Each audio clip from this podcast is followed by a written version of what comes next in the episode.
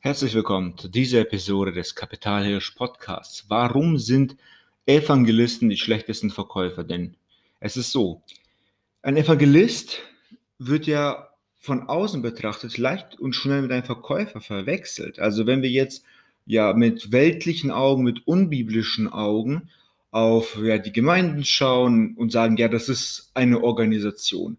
Und diese Organisation braucht neue Mitglieder. Und es gibt einen Promoter, einen Verkäufer und der wirbt neue Mitglieder an. Ähm, ich sag mal aus der weltlichen Sicht und organisatorisch betrachtet, könnte man eben meinen, dass ein Evangelist ein Verkäufer ist, der einfach nur das Evangelium ja den Leuten im Tausch gegen deren Leben und deren Einstellung äh, schmackhaft macht. Und das ist ganz, ganz falsch und geht in die komplett andere Richtung. Warum? Äh, ich möchte hierzu meine Sicht erläutern. Und zwar, wir haben bei der Gemeinde ein geistliches Konstrukt, etwas, was nicht menschlich ist und nicht von Menschen erschaffen, sondern von Gott erschaffen wurde, wie der Mensch selber, wie das Universum, wie die Natur. Alles ist von Gott, dem Schöpfer, erschaffen worden im Anfang, als es noch keine Zeit, keine Energie, keine Materie gab. Als Gott sagte, jetzt erschaffe ich dieses Universum, diesen Kosmos. Ähm, in diesem Moment auch hat er auch schon Gedanken über die gesamte Gemeinde gehabt. Und die Gemeinde ist ein Organismus und keine Organisation.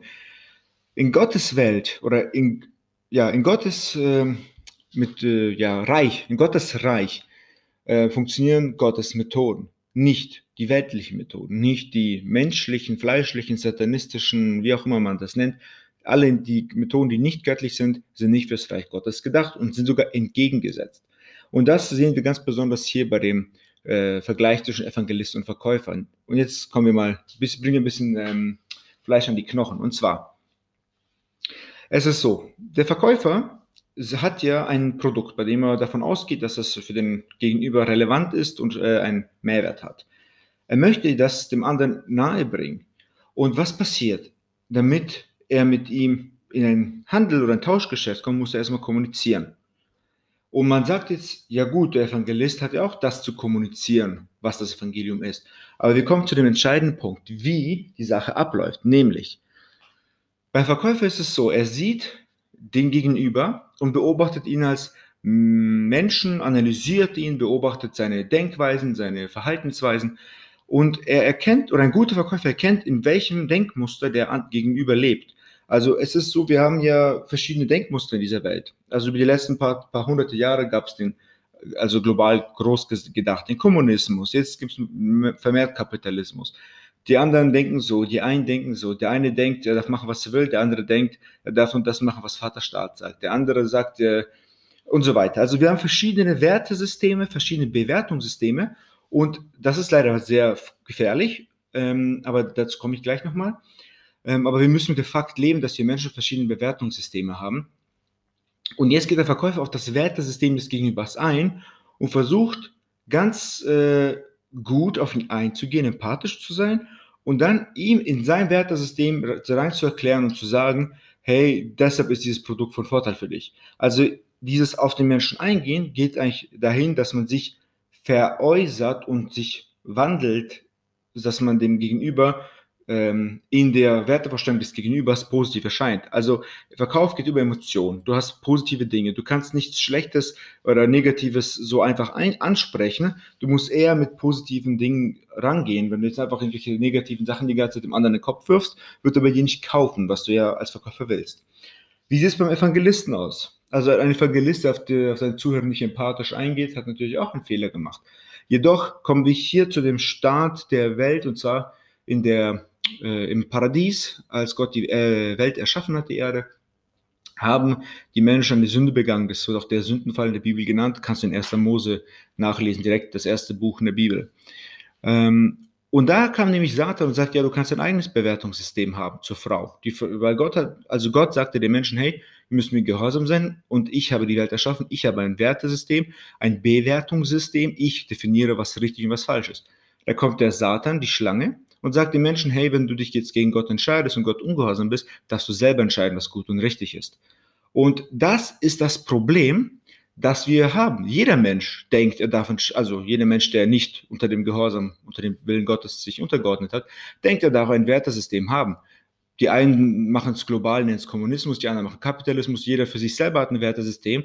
Und jeder glaubt dieser Lüge, dass das, weil Satan ist ja heute noch aktiv, jeder dieser Menschen auf dem ganzen Planeten glaubt, ich darf bewerten, was gut ist und was böse ist. Und hier ist eben dieser Knackpunkt. Ein Evangelist sagt genau das. Er sagt, es gibt Gott, es gibt einen Gott und er ist gut und du Mensch nicht. Denn du hast dich gegen seine Gebote aufgelehnt, hast du schon mal geklaut, hast du schon mal gelogen, hast du schon mal deinen Gedanken schlecht über jemand anderen gedacht.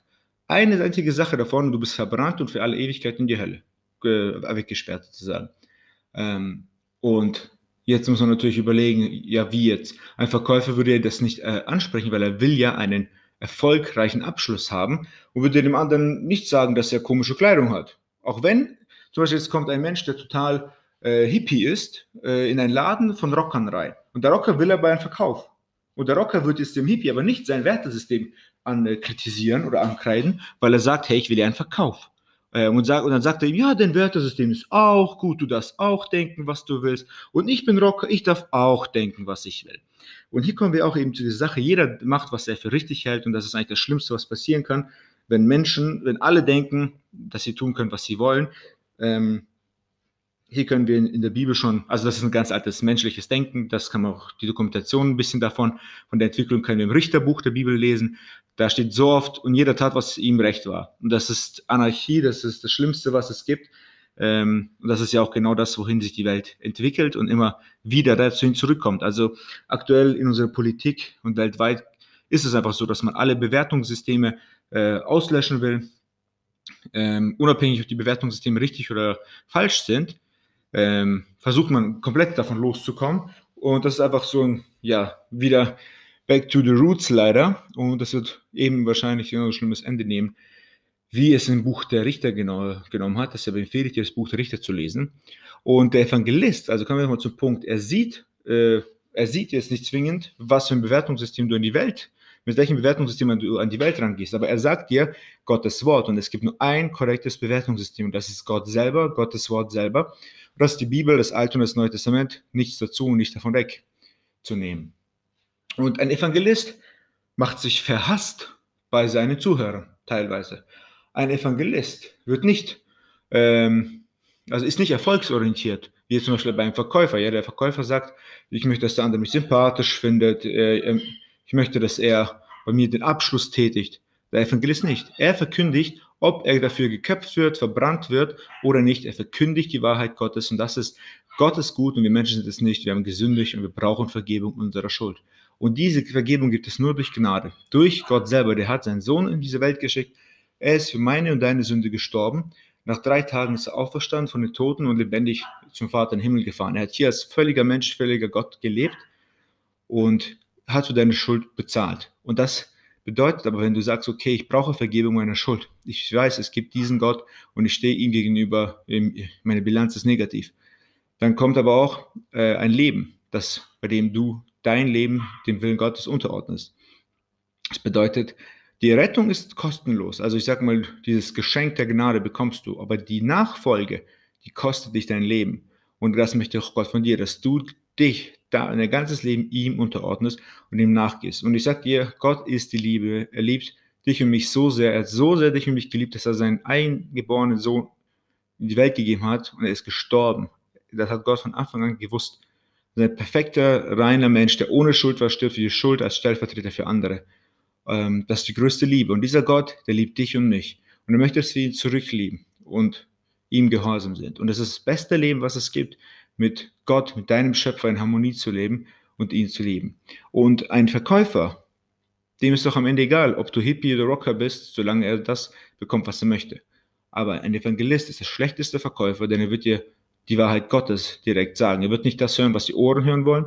Er wird nicht das sagen, was äh, Konfessionen oder, oder irgendwelche Glaubensströmungen äh, hören wollen. Er wird die Wahrheit Gottes das Wort Gottes verkünden und nicht seine Meinung dazu und nicht einen Kommentar dazu und nicht über das Wort Gottes predigen, sondern das Wort Gottes predigen.